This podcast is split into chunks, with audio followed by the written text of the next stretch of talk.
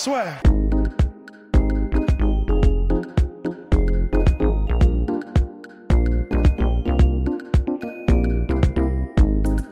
On va formidable. Bonjour à toutes et à tous. Bienvenue au podcast La Soeur avec Abdou Abdouragimov. Merci beaucoup de nous accueillir chez toi. Merci à vous. Ben ouais, ben, donc on est à Nantes. Alors toi, t'es un pur produit, on va dire, euh, nantais finalement. Oui. Pas pur, mais Ok. normalement je viens de Daghestan. Ouais. Je suis né là-bas. Et maintenant j'habite depuis 2009 Mhm. en France, à Nantes. Ouais. Et j'aime bien ici, c'est bien, tranquille, au calme. Ouais, ben c'est clair, c'est bien, c'est tranquille. Comme tu dis, c'est ok. Ouais. Donc t'es arrivé en France en 2009. Aujourd'hui, attention, attention. Abdul, c'est quoi? C'est 11-0, enfin, on va dire 11-0. Ouais. Bilan de 11-0, ceinture du Brave. Il y a. euh, puis, enfin, on a l'impression que tout est facile pour toi.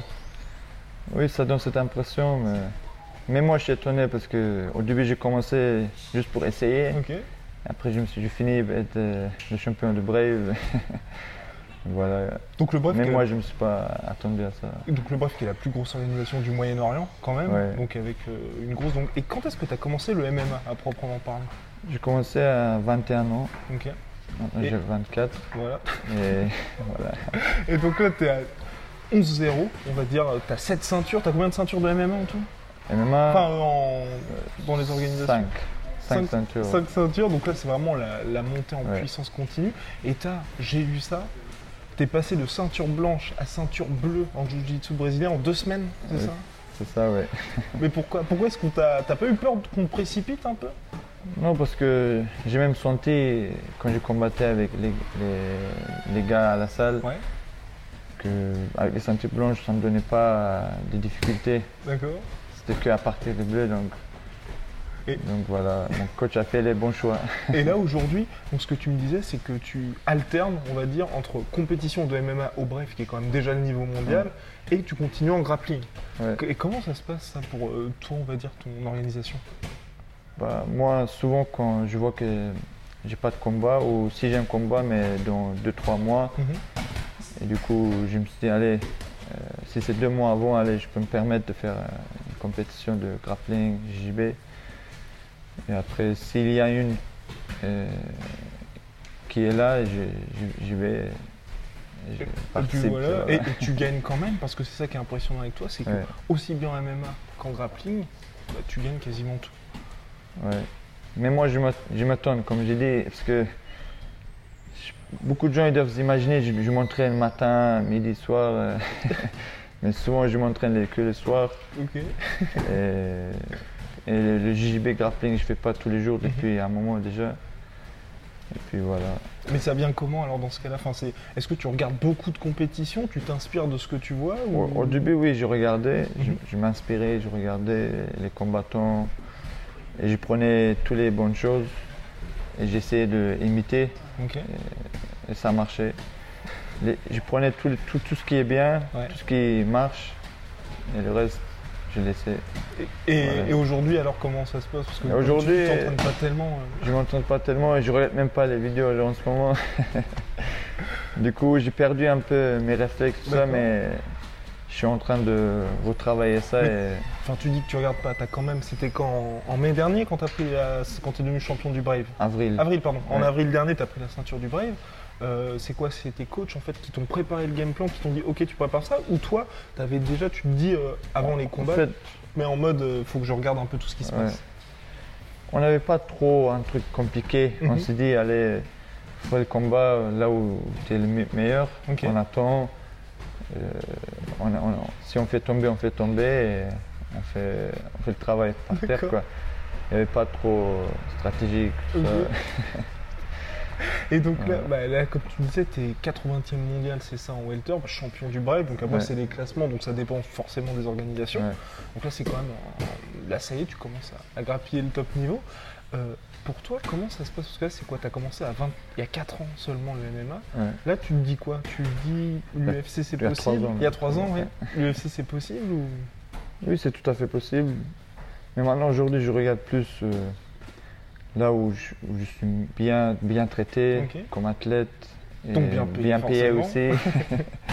Donc c'est ça la première chose que je veux regarder. D'accord. Ah ouais, toi, et donc tu tu ne poses pas la question, tu commences pas à te poser la question de l'héritage, entre guillemets, où tous les mecs se disent euh, Bah, toi, tu as un bilan de 11-0, tu te dis pas J'ai envie de me frotter au mur. Là, tu dis Je veux d'abord mettre ma famille à l'abri. Euh. Ouais, plus pour ma famille d'abord. Après, après l'UFC, on peut aller après, quoi. D'accord. Mais je suis intéressé, bien sûr. Mais il y a quand même des combats qui te font envie. Est-ce qu'il y a des combats aujourd'hui qui te font rêver dans ce qui se passe? Pas trop.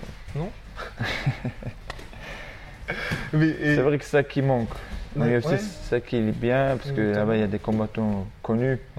C'est intéressant quoi, de combattre contre quelqu'un connu qui est. Tu sais comment il combat, tu sais ses points forts, tout ça, donc ça donne l'envie. En tant que combattant, combattre contre quelqu'un qui est bien, qui est fort, c'est toujours motivant quoi. Mais quand même des mecs euh, auxquels tu aimerais bien te mesurer quand même. Oui, il y a, mais ils sont tous euh, en général au UFC. Bah, oui, ah bah voilà, mais donc à l'UFC, qu'est-ce qu'il y a comme gars où tu te dis, lui j'aimerais bien l'affronter? Bah, Déjà dans ma là, il y a Colby Covington là, qui parle beaucoup. Là. Et pourquoi c'est J'aime pas du tout comme T'aimes pas le style, c'est ça? D'accord Il parle trop n'importe quoi, on dirait c'est un guignol. ok. Et, et, justement, par rapport à ça, toi, toute cette mouvance, parce que t'es pas trop. Oui, Abdou n'est pas très présent sur les réseaux sociaux, c'est pour ça que vous n'en avez peut-être pas entendu parler, mais euh, c'est vrai qu'il est très fort. Toi, c'est quoi? T'aimes pas vraiment ce côté trash talk qui est en ce moment? Pas trop, non. D'accord. Faut rester soi-même déjà et faire euh, le meilleur, faire le meilleur, de soi-même. voilà. De toute façon, quand tu es fort, euh, les gens vont le savoir ça se cache pas. Ça. Ouais, complètement. Et donc il y a Colby Covington à l'UFC, j'imagine quand même, avant de devenir professionnel ou le statut que tu as aujourd'hui, il y a des mecs qui t'ont inspiré. Est-ce que là, on Pas trop. Non Moi, je suis pas quelqu'un comme ça qui. Hein, j'ai un idole, tout ça. D'accord. J'ai pas, pas tout ça. Ok. Quand je regardais, je regardais tout le monde. Mhm. Euh, je prenais toutes les bonnes choses qu'il y a de chacun. Et puis voilà. Mais, mais comment ça t'est venu dans ce cas-là? Parce que là, clairement, quand on t'entend, on se dit, bah, tu subis un peu le truc. Enfin, tu sais, t'es là, t'es, oh, j'ai fait ça, j'ai fait ça. Mais j'imagine que pour être pro, t'as eu une passion quand même pour le sport ou pas? Parce que tu faisais, tu faisais un métier avant, qu'est-ce que tu faisais? Je, je sais plus, tu avais fait des études pour faire. Euh, non, rien. Non, job, non? Chez quelqu'un normal, de, chez Normal. non, mais je sais, c'était dans un article que j'avais eu de, pour Ouest France, je crois, où tu disais que tu étais parti pour faire euh, des études, un, parcours spécialisation professionnelle et finalement ça te plaisait pas, donc tu étais plutôt parti vers le sport. Euh, je me souviens mais pas. en fait, j'ai fait le collège, j'ai fini le collège, je suis allé au lycée un peu. Euh, plaquiste. Oui, voilà, c'était ça, exactement. Voilà, ça m'a pas plu, je suis parti. D'accord. Après, un jour, euh, mon cousin, il m'a dit Viens, tu vas venir à la salle ou pas Pour la faire la lutte. Je connaissais pas du tout. Mm -hmm. J'aurais vite fait sur, internet. Ça me plaisait pas parce que visuellement, c'était pas top. Ouais, effectivement. habillé en maillot, tout ça. C'est pas trop ouais. Après, quand j'ai essayé, j'ai tout de suite aimé. Mhm. Ça m'a plu. Et depuis, j'ai pas arrêté, j'ai continué. Et à chaque fois, c'est quoi? C'est tes coachs qui t'ont dit tu peux voir le niveau au-dessus ou c'est toi qui leur as dit bah, Souvent, c'était moi. D'accord. Surtout au début, ils me conseillaient vaut mieux attendre, tout ça, de prendre l'expérience, tout ça. Contre Gaël Grimaud, par exemple. Bah, donc Gaël Grimaud, c'est le combat qui t'a révélé un petit peu, on va dire, au grand public, où tu partais, euh, bah, tu étais outsider. Et c'est toi qui as voulu ce combat. On m'a proposé, j'ai accepté, j'ai dit, dit, je me sens capable et je vais le faire. Et finalement, tu as remporté le combat. Et après ce combat, est-ce qu'il y a des portes qui se sont ouvertes ou au contraire, ça restait quand même assez euh, discret? Ça restait discret parce qu'on avait du mal à trouver des combats. On est, avec mon coach, on écrivait mhm. par-ci par-là, mais il n'y avait pas de réponse. Mais une fois que euh, j'ai trouvé un manager, Guillaume Pelletier, on s'est tout de suite rentré, euh, comment dire, on s'est bien entendu avec mhm. lui il a fait un très bon travail en trouvant des combats. Mhm. Même lui, il disait au début, il avait du mal à trouver parce que les mecs, ils ne voulaient pas. Mais après, quand même, il a bien, il a bien fait son travail. Je suis très content parce qu'il y a beaucoup de gens, ils n'ont pas la chance d'avoir un bon manager, bon coach, tout ça. Donc, j'ai eu la chance que je suis bien entouré déjà par mes coachs, mhm. par ma famille, tout ça. C'est pas des gens qui disent. Euh, ils vont pas dire ah oui t'es le meilleur vas-y va va tu vois si je suis mauvais ils vont me dire t'es mauvais quoi. Et pareil le manager il est bien aussi il gère il fait attention. Donc, je suis content, c'est bien. Et donc, tu arrives à gravir tous ces échelons en restant à Nantes quand même, c'est quand même assez exceptionnel. Et par rapport à ça, tu te vois continuer à rester ici? Non, franchement, il faut que je bouge parce que même moi, je m'ennuie maintenant. Déjà. Dans quel sens tu t'ennuies? Il y a eu une trop grosse routine ou euh? Oui, trop grosse routine. Je suis trop dans la routine. Moi, mhm. Pour moi, mon premier combat et mon dernier combat bref, euh, c'est un peu très pareil. Dans quel sens? Dans le sens où j'y vais, de Nantes, je pars de Nantes, je vais là-bas, je combat, c'est la fête, blablabla, félicitations par-ci par-là, un, deux jours, je reviens, et après je rentre dans une routine comme d'habitude, normal, rien, rien qui change. Mhm. Donc c'est pour ça, pour moi. Et donc qu'est-ce que tu aurais envie de faire en particulier, on va dire, euh, à l'extérieur? C'est quoi? C'est faire des camps par exemple en Thaïlande, aux États-Unis? Déjà des trucs comme ça, faire mhm. des camps professionnels bien, voir d'autres athlètes, euh, fréquenter d'autres athlètes. Combattre avec eux, des voyages comme ça principalement pour s'entraîner, pour s'améliorer. Parce que jusqu'à maintenant, c'est vrai que tu es pur produit, on va dire, euh, de, toutes les institutions françaises, mais tu viens à la base du, du Daghestan, donc tu es arrivé, c'était à 14 ans, c'est ça Est-ce que tu tires quelque chose de cet héritage-là, on va dire, au niveau sport de combat ou pas du tout? Euh, Moi, avant, je faisais pas de sport de combat, je faisais mhm. rien du tout, donc je commençais tout ici, quoi. D'accord. À 16 ans, mhm. je commençais à Nantes avec la lutte. Ok sinon, avant, je ne suis jamais dans une salle de sport. Parfois, de temps en temps, comme tout le monde euh, chez moi, quand j'avais motivation, je faisais des, pompes. des trucs comme ça. voilà. Sinon, c'est tout. Et euh, là, qu'est-ce que tu as envie d'accomplir un peu? Parce que elle me dit pas non, je sais pas et tout. Parce que là, tu rentres quand même dans quelque chose de sérieux. Je pense que même le Brave, ils doivent commencer à se dire on a une pépite. Et toi, tu te dis, euh, tu as envie d'aller. Tu, comment tu vois la suite de ta carrière? Bah, Honnêtement, pour l'instant, je vois rien. je suis quelqu'un, et il n'a pas encore beaucoup de projets. J'ai pas trop de projets en ce moment. Mais déjà, l'objectif, c'est bien sûr pas perdre, rester invaincu. Et pour toi, c'est important ça, ce statut de. Est-ce que tu penses aussi un jour Si je perds, oui, je vais pas pleurer quoi. D'accord. c'est important, bien sûr, pour le palmarès, tout ça, c'est bien. Mais c'est pas, pas la vie quoi. Si j'ai peur, euh, j'accepte. Parce que ça aussi, il faut accepter. Si tu n'acceptes pas, tu vas pas avancer. Oui, c'est ça. Gagner ou perdre, il faut accepter les deux. Et il y a un autre gars, bah, qui je pense que tu connais, qui est un pur produit d'Agastané pour le coup, qui a la ceinture FC en lightweight, donc juste en dessous de toi. C'est Rabu qui avait affronté Magor, qui était aussi dans le style un peu plus euh, provocateur, on va dire. Toi, ce combat-là, tu en avais pensé quoi et comment tu regardais? Est-ce que tu supportais Rabu ou au contraire, tu étais plus en faveur de McGregor? Bien sûr, en tant que Dagestanais, je supportais mon confrère euh, Habib. Et j'étais sûr que s'il fait tomber, il va gagner ce combat. Mais je me disais, s'il touche euh, Connor, euh, il peut blesser, mais il n'a rien pu faire. Donc. Mhm. Et pour toi, la lutte, ça reste parce que c'est vrai qu'on en parle énormément, nous, dans, aussi bien dans nos articles que dans nos podcasts, de ce côté. L'avantage en grappling, c'est que ça permet de dicter le combat. Tu, diriges vraiment à ta guise. Et pour toi, est-ce que c'est vraiment le déterminant le plus important dans le MMA aujourd'hui? Après, maintenant, en tant que combattant d'arts martiaux mhm. mixtes, il faut connaître un peu de tout.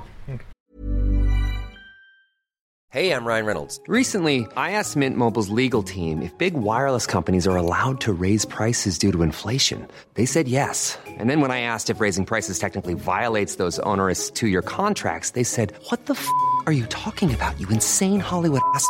So to recap, we're cutting the price of Mint Unlimited from $30 a month to just $15 a month. Give it a try at mintmobile.com slash switch. $45 up front for three months plus taxes and fees. Promoting for new customers for limited time. Unlimited more than 40 gigabytes per month. Slows. Full terms at mintmobile.com. Et je trouve que ça dépend de la personne.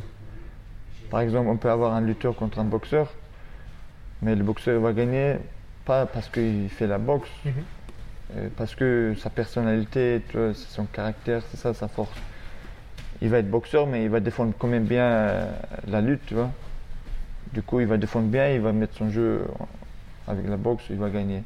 Après, on peut avoir aussi un lutteur contre boxeur, pareil, avec son caractère, même s'il n'est pas boxeur, il, va arriver à bien contrer, à bien défendre debout et gagner comme ça. Donc, ça dépend plus du caractère, parce qu'il y a beaucoup de gens, ils sont lutteurs, ils sont boxeurs, après, on fait des combats sur, YouTube. Il y a plein de combats, tu vois, boxeurs, cette sport, contre ça. Il y en a, ils perdent Après, ils disent Ah non, ce sport est pourri, mais, mais non, c'est la personne qui est pourrie. Quoi. mais donc, toi, est-ce que tu penses qu'il y a un style parfait pour contrer les lutteurs? Au contraire, enfin, dans ce que toi, tu as même pu voir euh, dans la cage? Bah, Il n'y a pas de style, c'est la personne pour moi. D'accord. Il y a des gens, ils ne sont pas lutteurs, mhm. Mais ils, se défendent très bien, ils sont chiants à, faire tomber. Ils sont très chiants, quoi. Ils mhm. avec le caractère, ils laissent pas, ils ont confiance en soi. D'accord. Quand tu as confiance en soi, c'est là, tu es fort.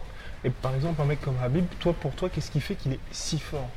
Parce qu'on a l'impression, enfin, personnellement, moi je pense qu'il y a aussi aujourd'hui une grosse appréhension. Chaque fois que les mecs l'affrontent, de euh, bah, je sais que le mec ne va pas me lâcher, tu vois. Lui, c'est surtout son mental, son, son caractère. Parce que si on regarde bien, il fait pas des techniques de ouf. Il fait une technique basique et fondamentale de lutte, grappling, sambo. Même en grappling, lui, il cherche pas à faire une technique de ouf, de finalisation. Lui, c'est plus contrôle. Mhm. Donc, avec ses techniques et plus son caractère mental, du coup, euh, il avance et il lâche pas, quoi. Il lâche rien. Et ça, ça, lui donne beaucoup de force, quoi, son mental. Et pour lui, aujourd'hui, donc, il est à 27-0 on a l'impression, tu vois, que son bilan, un peu comme Floyd Mayweather, c'est un peu toute sa vie, dans le sens où tout le monde le rabâche et tout. Toi, tu n'as pas cette importance-là avec ton bilan? Est-ce que tu penses que c'est le fait d'avoir fait toutes ces, toutes ces compétitions de jiu-jitsu brésilien où finalement, tu, bah, ça arrive de perdre, hein, c'est, en jiu-jitsu, c'est normal de perdre, qui fait que tu te dis, bah, si ça m'arrive de perdre, c'est pas la fin du monde? Ça doit être aussi ça, parce que j'ai appris à perdre. Mhm. Parce qu'en jiu-jitsu, j'ai perdu, j'ai des combats perdus. Euh, j'ai même abandonné, tu vois, du coup, j'ai oh oh accepté. c'est bon, j'ai C'est bon, tout le monde le sait maintenant. du coup, tu vois, j'ai accepté quoi. J'ai les accepté comme j'ai accepté euh, mes victoires. Ok. Parce que si tu acceptes que tes victoires et pas tes défaites, tu euh, n'es pas un bon combattant. Ça veut dire qu'il y a quelque chose qui ne tombe pas. Donc quand tu gagnes, tu es bien. Quand tu perds, tu pleures. je sais pas, moi, pour moi, je trouve pas ça bien. Et aujourd'hui, toi, dans le MMA mondial, pour toi, qui est le top, top combattant? Parce que j'imagine que tu suis quand même un peu ce qui se passe.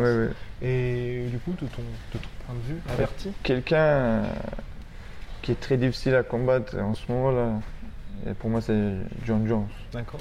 Parce que déjà, avec son physique mhm. Et son technique et son caractère, il est très difficile à combattre. Lui. Et surtout en ce moment, les, adversaires qui combattent contre lui, déjà mentalement, ils sont déjà Exactement, pas bien, tu vois. Donc, euh. Et toi, tu aimerais bien avoir ce travail-là, on va dire, mental, parce que John Jones, il, en joue ça. On voit qu'avant le combat, il essaye de déstabiliser l'adversaire. Toi, tu pas ce côté-là. Est-ce que tu aimerais bien aussi arriver à ce point-là, à pouvoir déstabiliser les mecs et en jouer ou pas du tout? Moi, personnellement, même sans rien faire, je déstabilise déjà. oui, c'est. Bah, Après, moi, je. pas t'affronter, ouais. Et tu penses que c'est quoi Qu'est-ce qui fait que les gens sont déstabilisés par toi? Je sais pas, même moi je sais pas trop. Quand je regarde un miroir, je me demande ah, par quoi ils sont déstabilisés?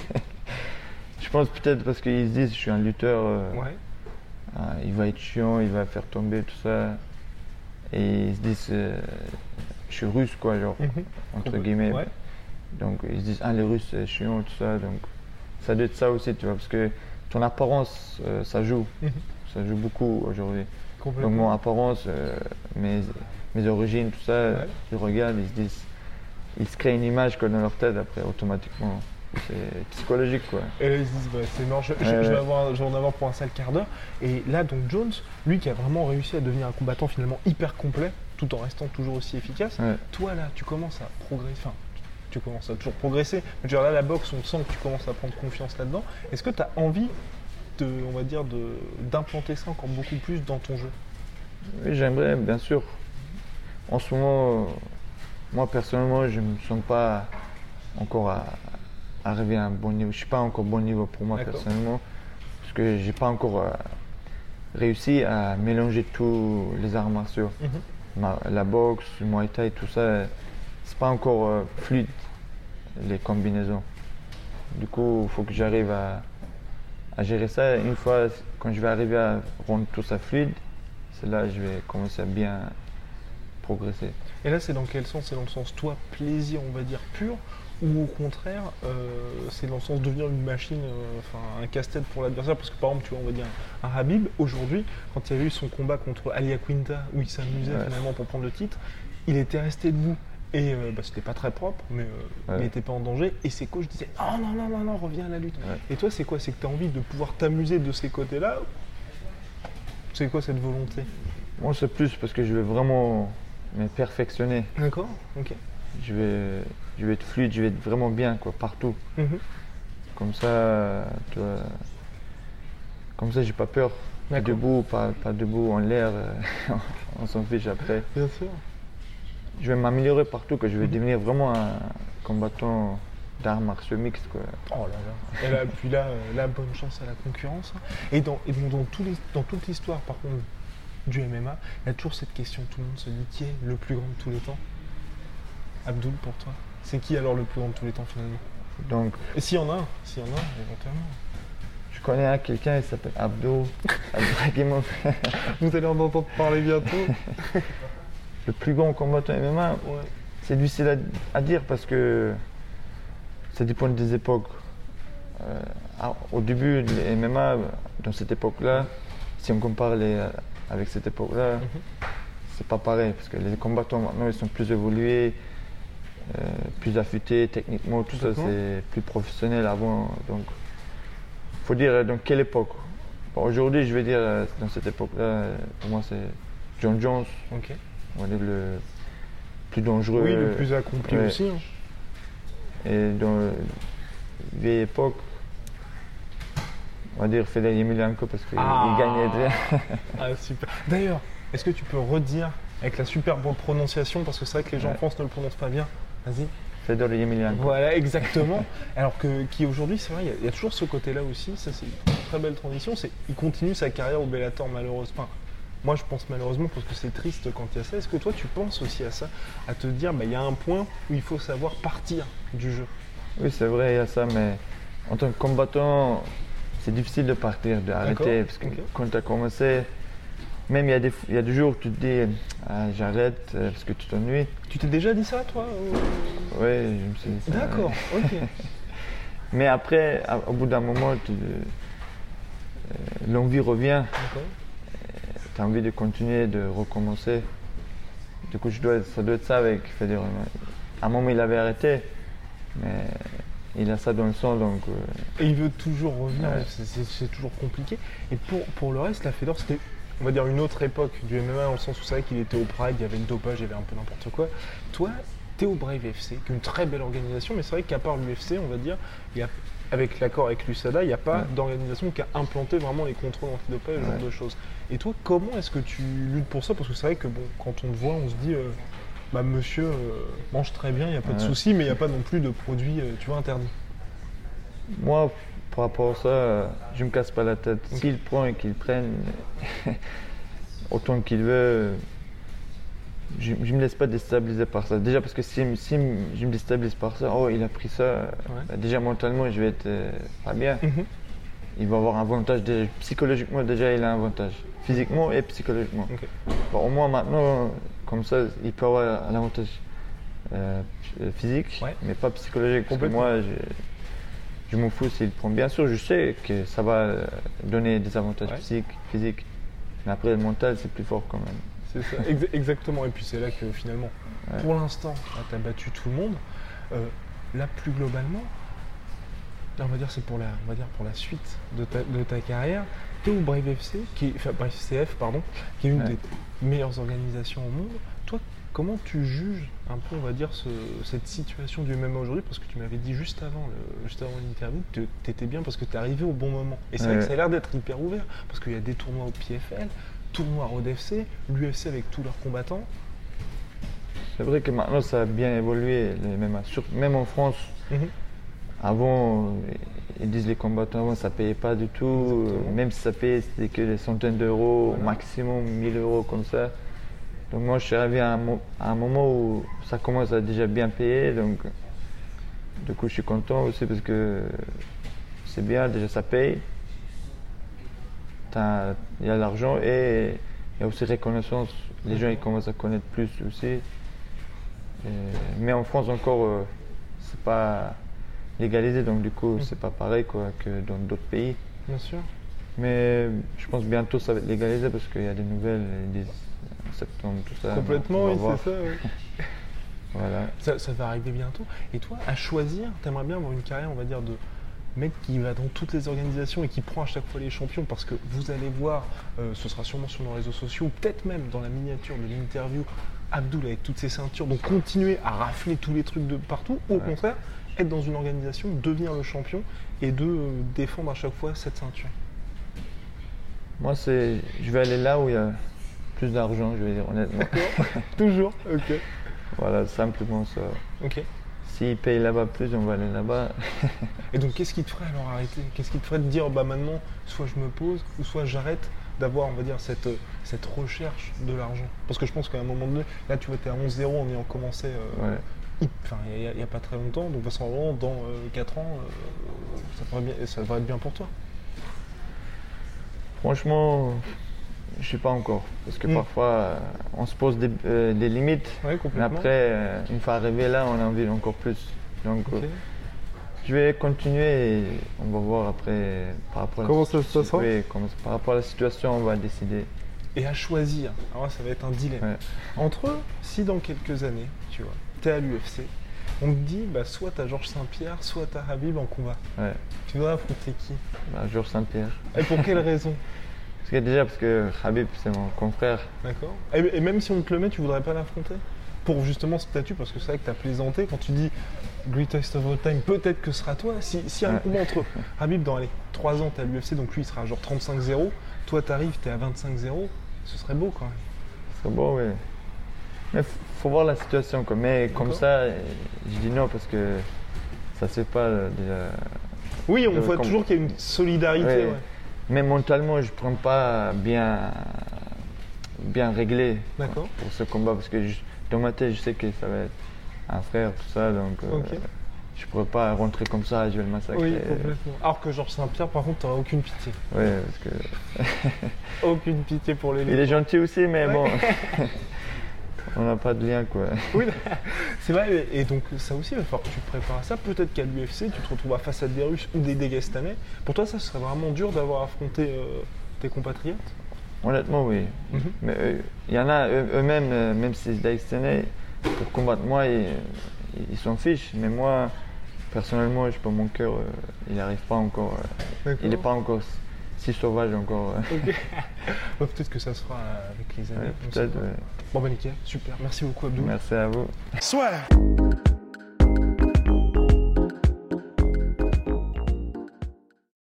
Et voilà, c'est la fin de votre épisode du podcast La Sœur. Si ça vous a plu, n'hésitez pas à nous mettre les 5 étoiles sur Apple Podcast ou sur Spotify. Vous pouvez aussi nous laisser un petit commentaire, ça nous aidera beaucoup. Et si vous voulez aller plus loin avec nous, vous tapez La Sueur sur toutes les plateformes ou sur les réseaux sociaux, vous nous trouverez. Et là, vous nous écoutez très certainement en audio. On est aussi en vidéo sur YouTube, mais également sur Snapchat. Là encore, vous tapez la et on sera là. Merci de votre fidélité et à très vite pour de nouvelles aventures.